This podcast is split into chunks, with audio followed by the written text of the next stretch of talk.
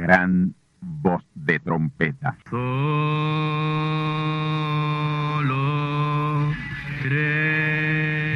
Saludos amigos y hermanos radioyentes. Están ustedes en sintonía con la audición radial Gran Voz de Trompeta, con el mensaje final de Dios al mundo, a la iglesia y a su pueblo escogido. Esta es la voz de Dios, proclamando el mensaje del Evangelio del Reino, o Evangelio eterno, a todos los que moran en la tierra, en el cumplimiento de Apocalipsis capítulo 14 y verso 6. Este es un mensaje de alerta y de apercibimiento ante los eventos proféticos del fin del mundo que ya han comenzado. No es que viene el fin del mundo, es que ya comenzó. Y en esta audición radial ustedes se mantendrán bien informados y apercibidos sobre cómo asegurar la salvación y la vida eterna, que es lo importante ante tales eventos. A continuación, ustedes escucharán no un mensaje doctrinal ni dogmático, sino la pura palabra de Dios, probada con las escrituras, la verdad como la verdad es, pues conoceréis la verdad y la verdad os libertará.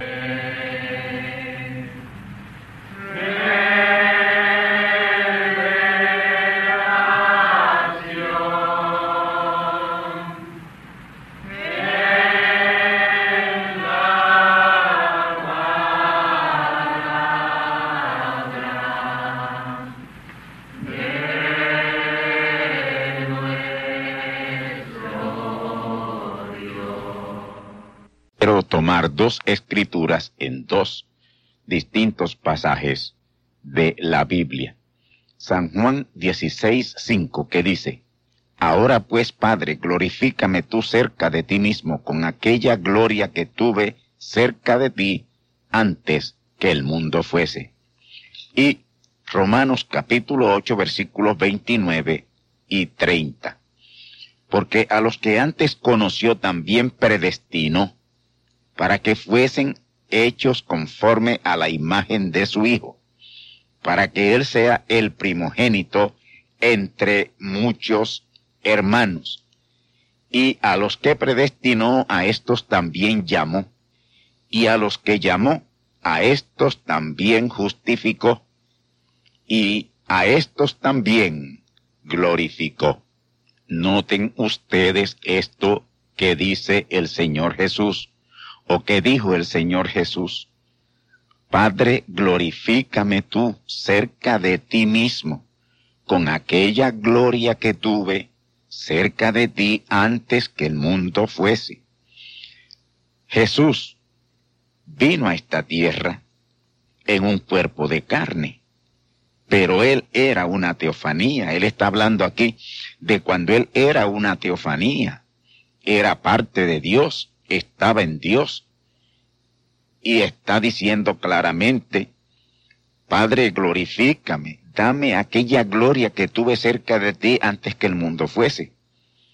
Jesús fue puesto en un cuerpo de carne, porque tenía que venir en un cuerpo de carne para destruir por la muerte a quien tenía el imperio de la muerte.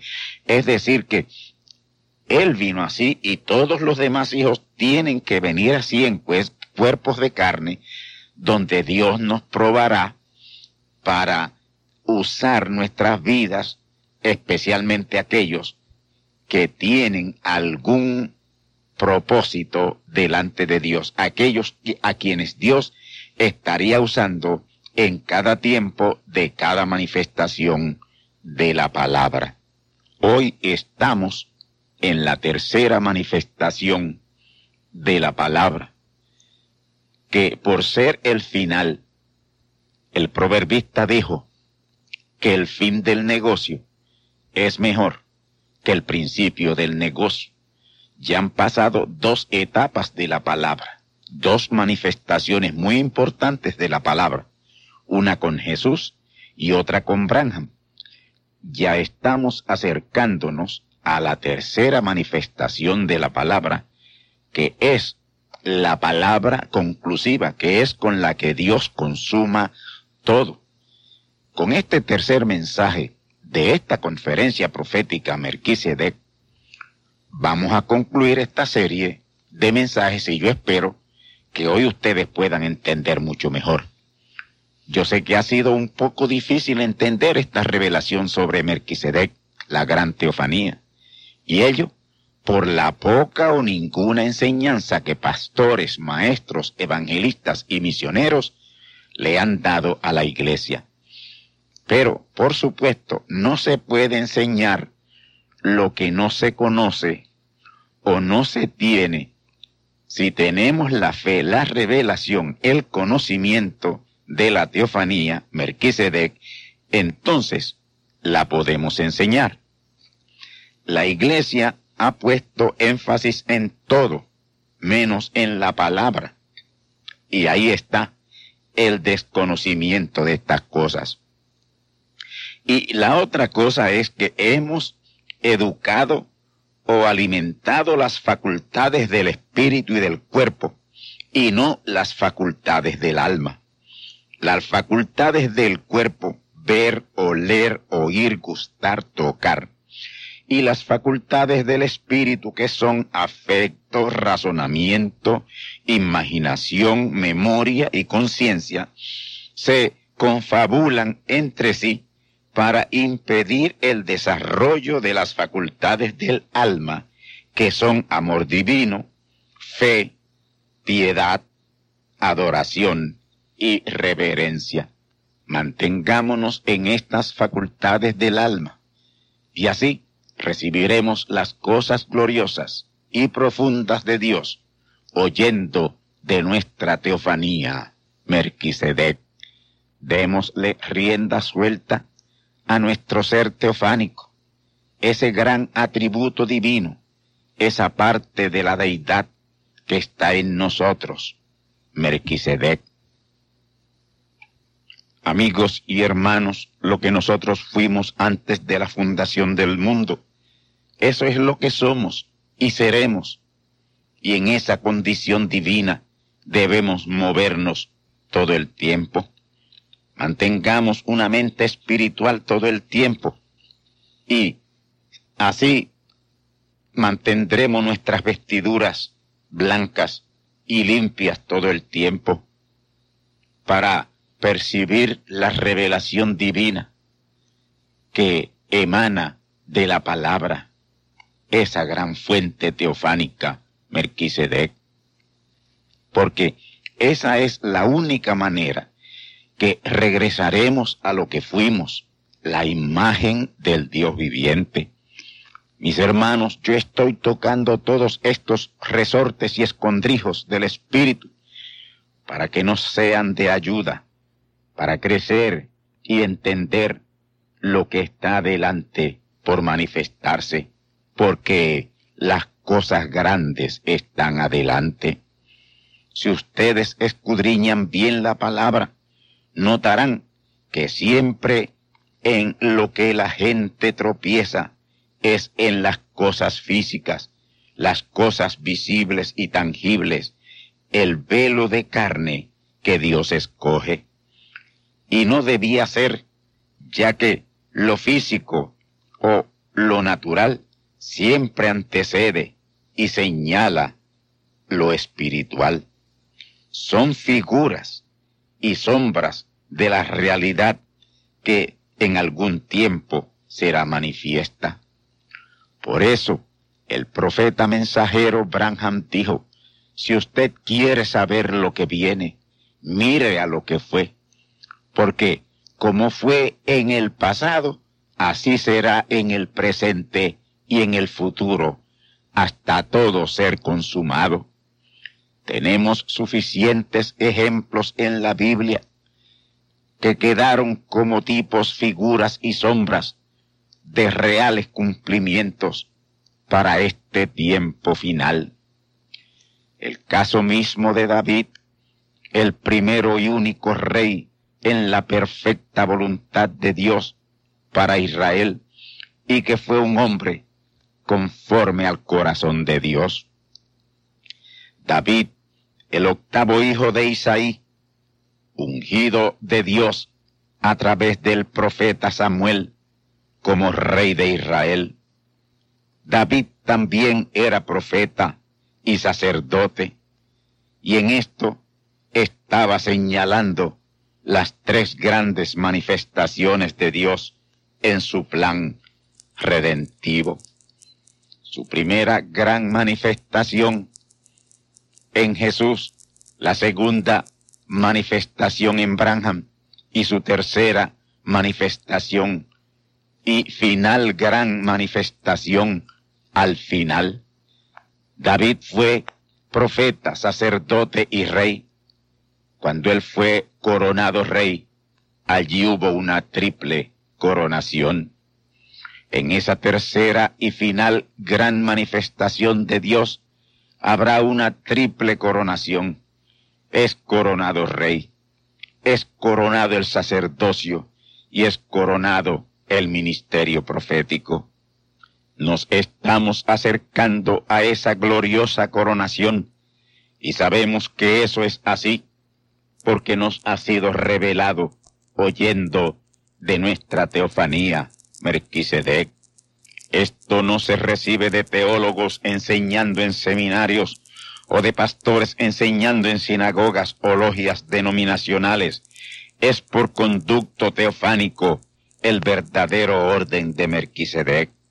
Dios, Cristo, la gran teofanía, hablando a través de Jesús, dijo, Yo soy el buen pastor, y conozco mis ovejas, y las mías me conocen. San Juan 10, 14. Dios conoce a sus hijos desde antes de la fundación del mundo. Dios conoce a sus hijos desde que Él es el gran Espíritu eterno y eso no tiene principio, eso es eternidad. Y sus hijos le conocen a Él de eternidad a eternidad. Tenemos la eternidad de conocer a Dios, porque es conocimiento eterno. Y ese conocimiento eterno se nos fue cuando Él nos puso en estos cuerpos de carne, estos cuerpos temporeros. Y en Romanos 8, 29 al 30, Pablo dice que a los que antes conoció, también predestinó. Así que los conoció y los predestinó de antes de la fundación del mundo, para ser lo que son. Y ello para que fueran conforme a la imagen de su Hijo. ¿Cuál Hijo? ¿Adán? No, el Hijo Jesús. Así que todos los hijos de Dios traemos exactamente la misma imagen. Por eso es que Jesús es el primogénito entre muchos hermanos. Alguno tenía que ser el primogénito, el primero de la nueva creación espiritual. Pero tanto el primogénito como el último son iguales, exactamente iguales tan hijo uno como los otros. Ahora bien, los conoció y los predestinó de antes de la fundación del mundo. Esto es, antes de la existencia de cualquier cosa tangible o visible. Y los predestinó y los llamó. A mí me llamó el día 20 de marzo de 1945 y desde ahí fue restablecida la comunión entre mi padre y yo en esta tierra. 50 años, ocho meses de comunión y confraternidad a noviembre 4 de 1995. Para Dios el tiempo actual es un tiempo glorioso, pero aún mucho más glorioso es para sus hijos que se regocijaron en él antes de la fundación del mundo. Este tiempo es uno de proliferación de señales y experiencias y manifestaciones teofánicas. Esta es la dispensación de Merquisedec. Ahora, miremos el orden de esos versos 29 y 30 de Romanos capítulo 8 conoció, predestinó, llamó y justificó y glorificó. No que lo va a hacer ya lo hizo, está hecho. Eso está en un eterno presente. Ya eso está hecho, hermanos y hermanas. Ya eso es un hecho, ya Dios lo hizo. Así que movámonos en esa dirección positiva. Hoy, los verdaderos hijos de Dios, nos dirigimos a nuestro lugar de procedencia y a medida que nos acercamos vemos y entendemos los misterios de Dios tal cual los entendimos cuando estuvimos en Él, en aquel tiempo, en aquella eternidad, cuando nos manteníamos al lado de nuestro Padre Dios. Todavía hay algunas lagunas y penumbras que no nos dejan ver con mucha claridad, pero estamos viendo algo, nos estamos moviendo hacia el objetivo correcto. Este velo de carne en que fuimos puestos es el problema mayor para poder ver. Sin embargo, era necesaria esta envoltura humana. Hay unos cumplimientos físicos por los cuales era muy necesaria nuestra manifestación en estos cuerpos de carne. Dios puso a los ángeles que debían ser nuestros sirvientes en cuerpos humanos y en esos cuerpos cayeron y los perdieron. Y por eso nuestro Padre Dios nos puso en cuerpos humanos, en estos cuerpos humanos, para que en igualdad de condiciones con ellos fuéramos probados y venciéramos y hemos vencido. Estamos en la tercera y final etapa del plan de la redención, la parte física de la redención, de la cual hay unos tipos y figuras que debemos conocer. Yo los conozco porque me han sido revelados. Yo he oído de mi teofanía y ustedes oirán de su teofanía y entenderán. Daniel dijo, al serle mostrada alguna parte de esa tercera etapa de la redención del cuerpo, que los entendidos lo entenderían dije la redención del cuerpo, porque nuestro espíritu y alma fueron redimidos por Jesús y la reclamación de la redención fue hecha por el profeta mensajero Branham. Queda únicamente la consumación de la redención, que es con la redención del cuerpo. Daniel vio al profeta mensajero que reclamaría la redención y al que la consumaría. Él vio, oyó y no entendió. Pero lo dejó escrito y dijo, los entendidos entenderán. Yo quiero hacer todo lo posible para que ustedes vean el cuadro de la consumación de la redención. Dele riendas sueltas a su ser teofánico, su parte que es espíritu, para que los tipos, figuras y sombras le sean descifradas en estas sencillas explicaciones. Yo voy a tocar algo someramente hoy para irles adelantando y no tropiecen en la palabra al esta ser vivificada, porque la palabra muy pronto será vivificada. Estamos ya en la tercera y final etapa de la redención y las tres guardan íntima relación. Pero antes de entrar a esa parte, quiero que mantengan este pensamiento. Apocalipsis capítulo 10, versículos 9 al 10. Citamos. Y fui al ángel diciéndole que me diese el librito. Y él me dijo, toma y trágalo y él te hará amargar tu vientre, pero en tu boca será dulce como la miel. Y tomé el librito de la mano del ángel y lo devoré, y era dulce en mi boca como la miel, y cuando lo hube devorado fue amargo en mi vientre. Mis hermanos, vamos a tratar de entender esta palabra, la cual tiene que hacerse carne, ser vivificada, para el cumplimiento de la tercera etapa de la redención. Ustedes saben que las dos primeras etapas de la redención tuvieron que ver con lo espiritual de la misma, redención del espíritu y del alma. Jesús, que fue la primera manifestación de Dios en carne humana, fue el instrumento de redención del alma y del espíritu. Cuando Jesús se levantó de los muertos, se levantó vencedor y libertador del espíritu y del alma de los hijos de Dios.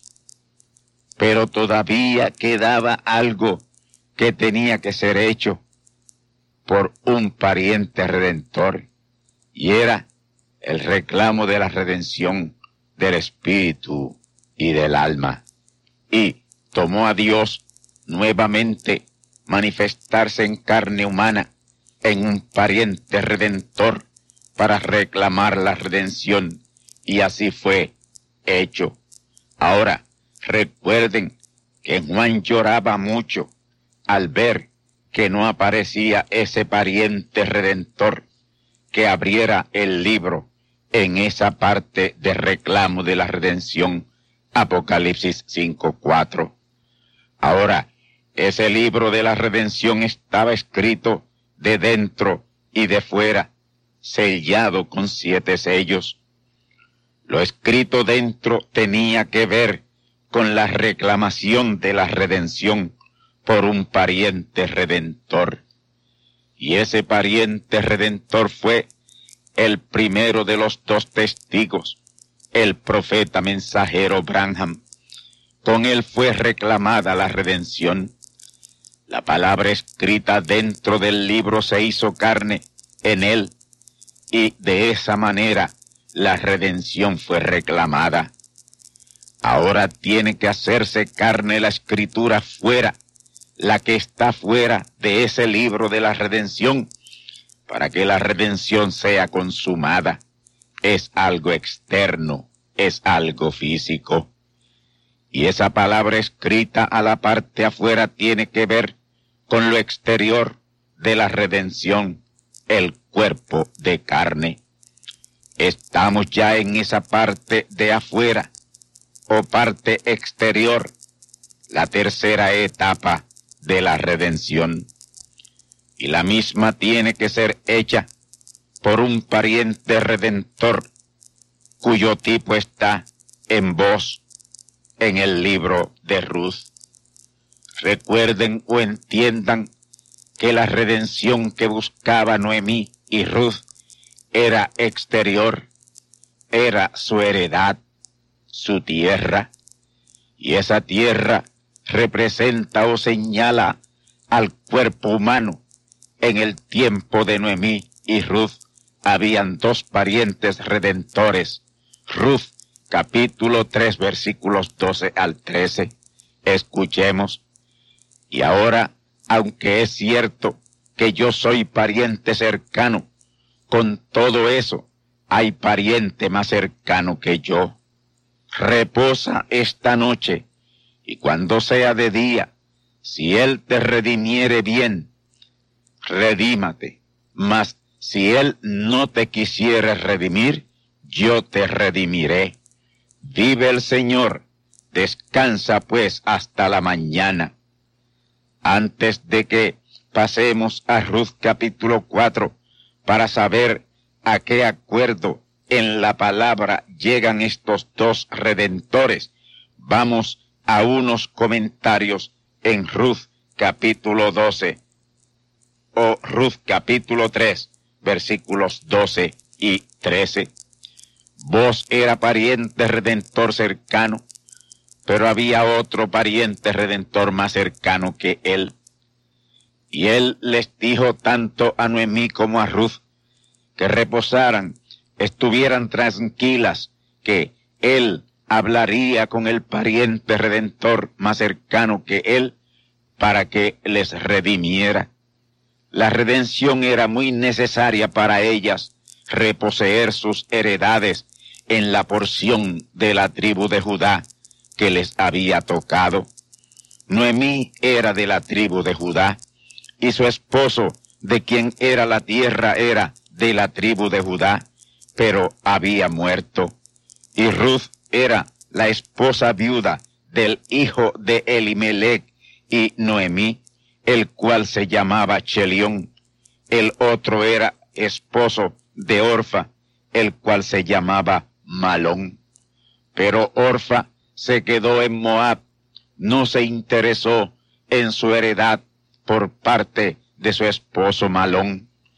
Pero Noemí, un perfecto tipo de Israel, los ciento cuarenta y cuatro mil, y Ruth, un perfecto tipo de la novia, hambreaban por redención para recuperar su heredad y vinieron tras algún pariente redentor que pudieran hallar y resultó que habían dos.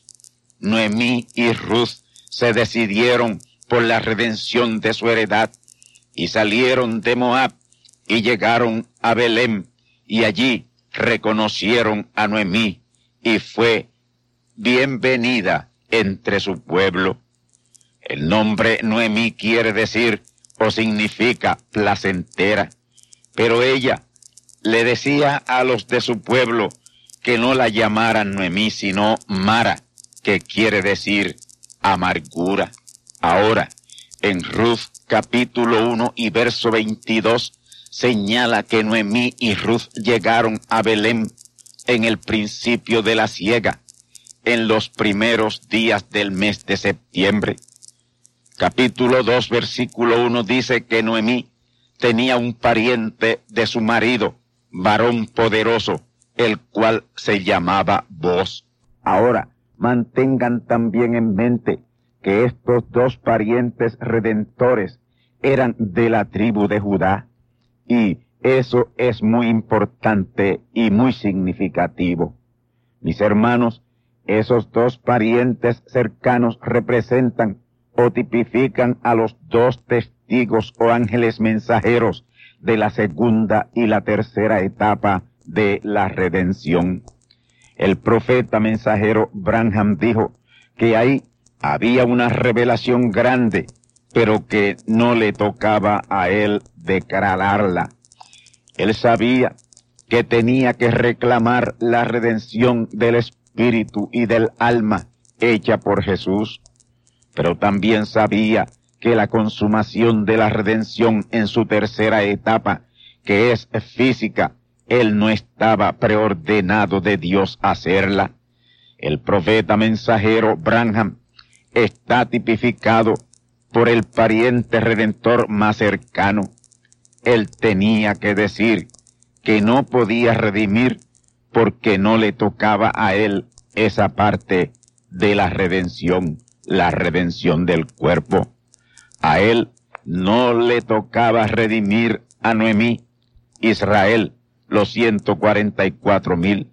La próxima redención a Israel es por el segundo pariente redentor, que de hecho viene a ser el tercero, incluyendo a Jesús. Ahora, abran bien los ojos y mantengan una concentración bien profunda que aquí ahora debemos oír de nuestra teofanía si queremos recibir la revelación. Vos tomó diez testigos de los ancianos de la ciudad y trajo al pariente redentor cercano. Y vos le explicó el asunto al otro pariente redentor. Y él, entendiendo que sólo tenía que tomar a Noemí, dijo, yo redimiré. Y vos entonces le dijo, sepas que el día que tomares las tierras de mano de Noemí, has de tomar también a Ruth, Moabita, mujer del difunto, para que le redimas su posesión. Y ahí respondió el pariente más cercano, no puedo redimir, porque echaría a perder mi heredad. Redima tú, te cedo mi derecho de redimir. Aquí, en el tipo figura y sombra, aparece el pariente cercano, cediendo el derecho a redimir, pero en la realidad espiritual es que no podía hacerlo, no estaba preordenado de Dios para ello. El primero de esos dos testigos, parientes redentores, su encomienda era reclamar la redención con la palabra escrita de dentro del libro en la apertura del segundo séptimo sello. Pero la consumación de la redención, que es su parte física, que es la tercera etapa de la redención, esa es la parte exterior, palabra escrita fuera, que hay que vivificar. Oh, mis hermanos, esa parte física de la redención hará amargar las entrañas de ese tercer y último pariente redentor. Apocalipsis capítulo 10 y verso 10. Y tomé el libro de la mano del ángel y lo devoré, y era dulce en mi boca como la miel, y cuando lo hube devorado fue amargo en mi vientre. Hoy ya estamos de lleno en esa parte de la amargura de vientre. Dulce la revelación, amargo su cumplimiento. Cuando a Adán le vino la amargura de vientre, amargura interna, no tuvo compañía que le consolara. Cuando Jesús pasó por la amargura de vientre, amargura interna del alma y del espíritu, nadie pudo estar con él una hora. Y en su amargura de vientre decía, mi alma está muy triste hasta la muerte, estoy atemorizado. Regresemos a la redención de Ruth y Noemí. Aún no hemos terminado de dar la revelación de esa redención. Vos tomó a Ruth y también tomó a Noemí, pues tenía que tomarlas a ambas. Por Ruth vino el hijo que era necesario que viniera para el reclamo y redención tanto de Ruth como de Noemí, tanto de la novia como de Israel, los ciento cuarenta y cuatro mil, ya que Ruth representa a la novia y Noemí representa a Israel. Así que viene el hijo por Ruth y es adoptado en el nombre de su padre. Ahí toma lugar la tercera etapa de la redención, la cual se hace extensiva a Noemí, Israel, los ciento cuarenta y cuatro mil. La redención es en tres etapas, y en esas tres etapas se manifiesta en el nombre de tres hijos, hijo de Dios, hijo de David e hijo de Abraham. El primer hijo fue precursado unos seis meses antes de nacer y unos seis meses antes de empezar a ministrar por un precursor llamado Juan, hijo de un sacerdote llamado Zacarías y de una mujer llamada Elizabeth. Y este es un tipo y figura en el alfa que debe tomar lugar también en el omega de la redención. Ese hijo fue llamado Obed, y Obed significa adorador. Y eso indica que entre Dios y Ruth, la novia, y Noemí, Israel, se restableció la adoración. Ahora era imprescindible la venida del Hijo para la redención de Ruth y Noemí. No bastaba que vos las tomara, el Hijo tenía que nacer. De Obed vino Isaí, y de Isaí vino David, que hace el tercero en esta importante historia de redención. Y David fue el primer rey en la perfecta voluntad de Dios en Israel. Saúl fue el primero pero porque el pueblo le pidió rey a Dios. David vino a ser el rey elegido de Dios y su hijo Salomón también por la perfecta voluntad de Dios. Ahora, para Salomón, el hijo de David, venir y heredar el reino y edificar el templo, una importante redención tenía que ocurrirle a David. Y estos son tipos y figuras que señalan una realidad espiritual en este tiempo, pues estuvimos hasta hace poco en el tiempo del hijo de David y ya pasamos al tiempo del hijo de Abraham.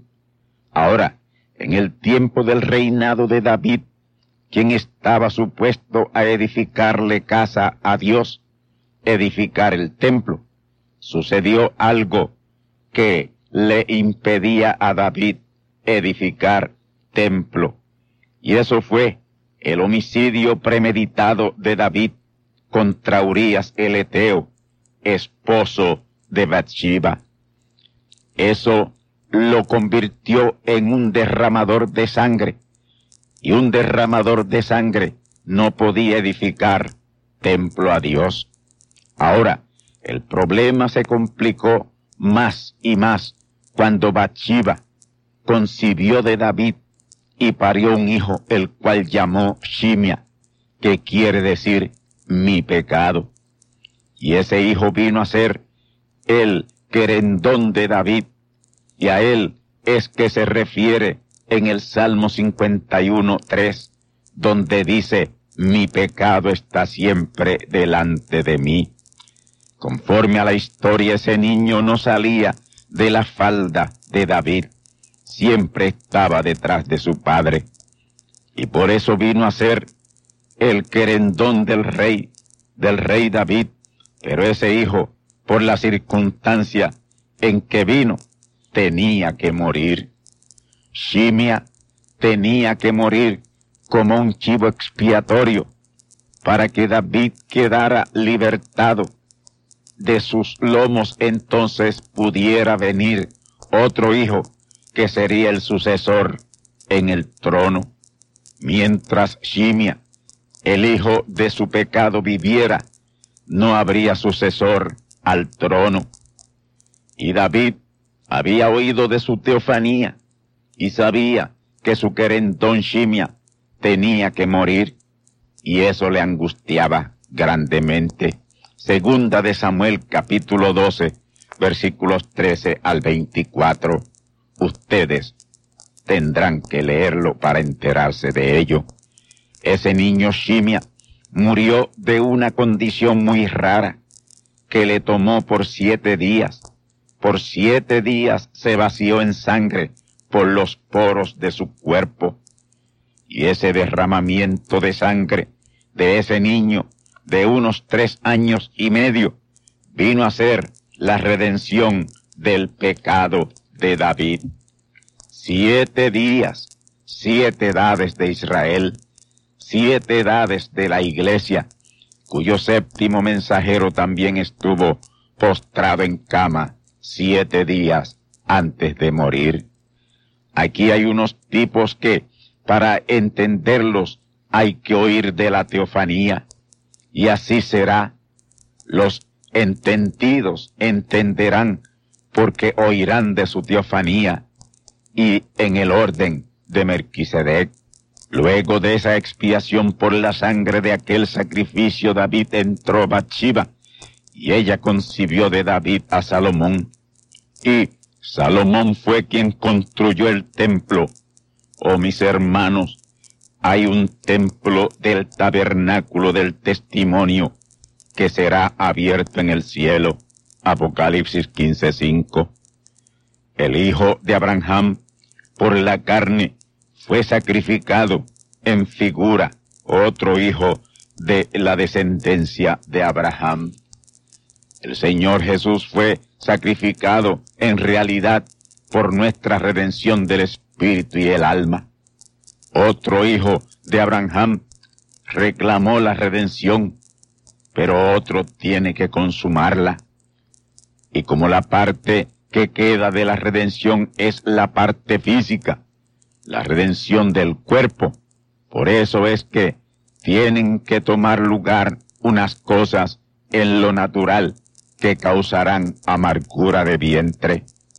Y para poder percibir estas cosas, tenemos que oír de nuestra teofanía. Concluyo con un párrafo de una respuesta del profeta mensajero que está en un mensaje de preguntas y respuestas. Escuchemos. Su cuerpo glorificado está aquí mismo en el tabernáculo ahora. La presencia del Espíritu Santo, el cual es su condición glorificada. Usted está glorificado en Cristo ahora mismo. Aquellos que Él justificó, también glorificó. Y su propio cuerpo glorificado está parado cerca de usted ahora mismo para darle fuerzas, tal como entra una carga de energía a una batería. El Espíritu Santo está en usted para cargar su cuerpo, para darle nueva fuerza. Hemos citado. Yo añado a esto que nuestro cuerpo glorificado está tan cerca de nosotros. Por eso es que estamos recibiendo estas cosas profundas de la teofanía, el gran Merquisedec. Hoy es que podemos creer y entender estos tipos y figuras y sombras que nos conducen a la gloriosa realidad de la tercera etapa de la redención para su consumación. Al mensajero y los instrumentos de redención, el contenido del libro es dulce al paladar, siempre la revelación de la palabra es dulce y gloriosa, pero cumplirla trae amargura de vientre. Adán le trajo amargura, a Jesús le trajo amargura, al profeta mensajero Branham le trajo amargura, y aún queda amargura de vientre relacionada con la tercera etapa de la redención. Cuando se trata de redención no es fácil, pero los instrumentos son escogidos de Dios y no fallarán. Adán no falló, Jesús no falló, Branham no falló, y nosotros en esta tercera etapa de la palabra y de la redención, no fallaremos. La manada pequeña no le va a fallar a Dios.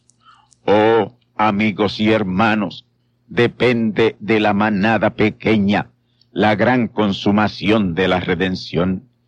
Pero somos asistidos de nuestra teofanía.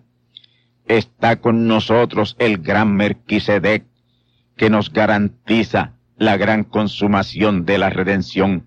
Romanos 8:23. Gemimos dentro de nosotros mismos con profunda amargura de vientre, esperando la adopción, es a saber, la redención de nuestro cuerpo. Romanos 8:23.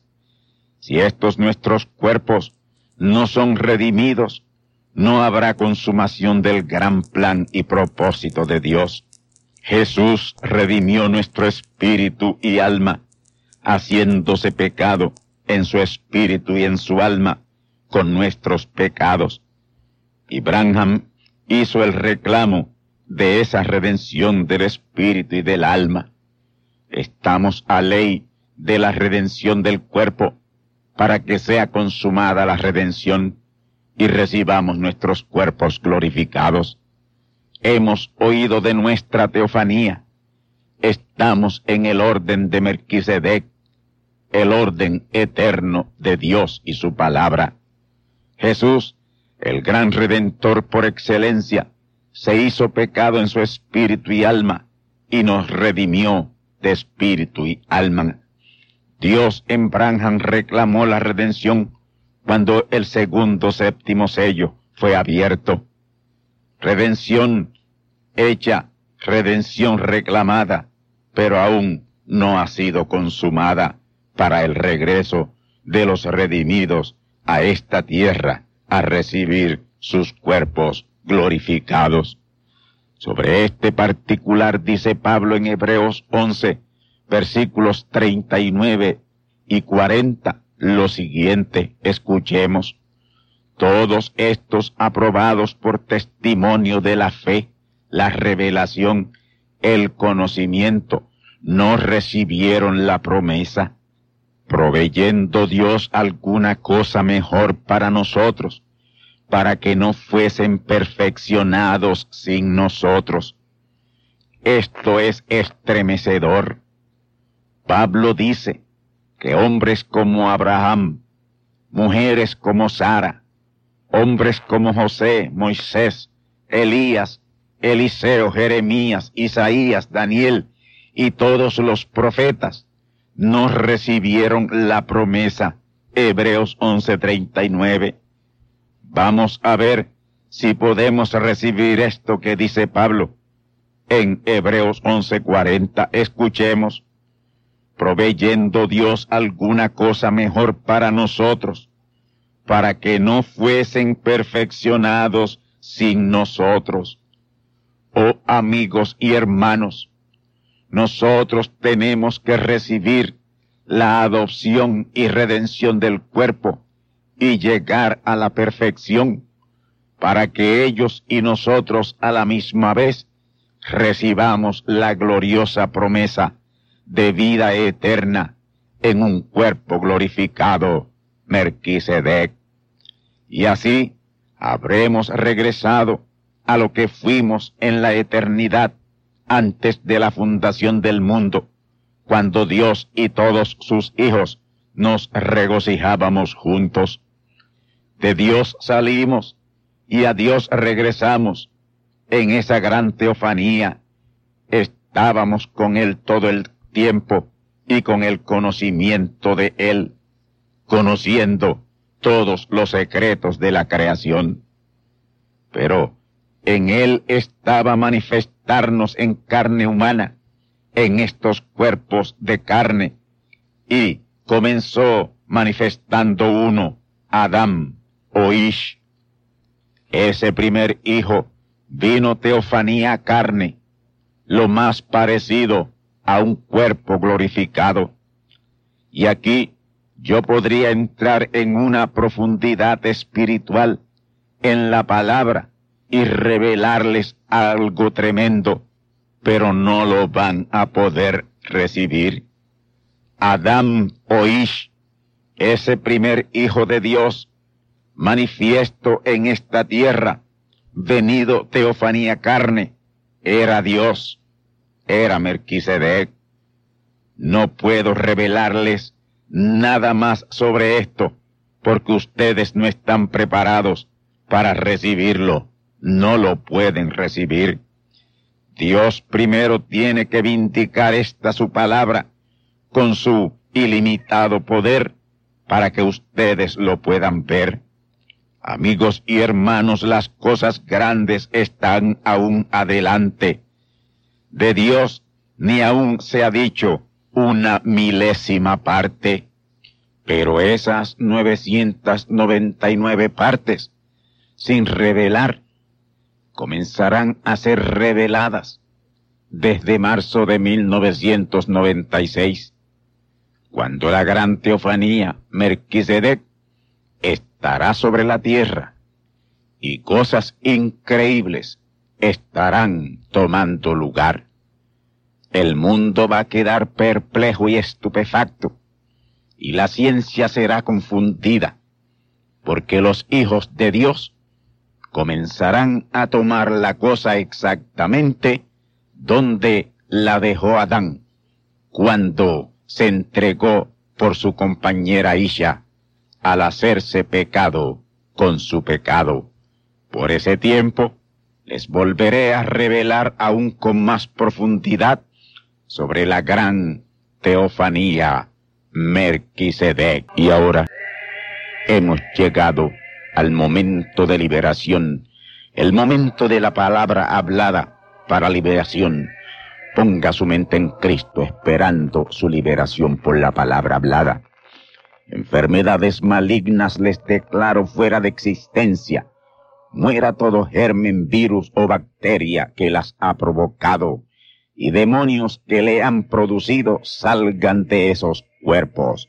Digo que sean liberados los oprimidos y sanados los enfermos por la autoridad y poder de la palabra. Ustedes han sido liberados, han sido sanados. Hagan lo que antes no podían hacer. Ustedes están completamente liberados.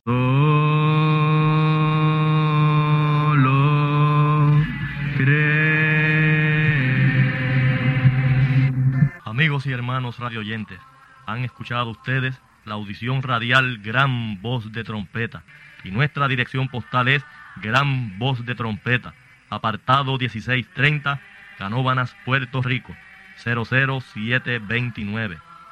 Una vez más, Gran Voz de Trompeta, apartado 1630, 1630, Canóbanas, Puerto Rico, 00729. Les invitamos muy cordialmente para que escuchen estas conferencias proféticas y sean apercibidos ante los eventos del fin del mundo que ya comenzó. Les deseamos pues ricas bendiciones en Cristo el Señor. Amén.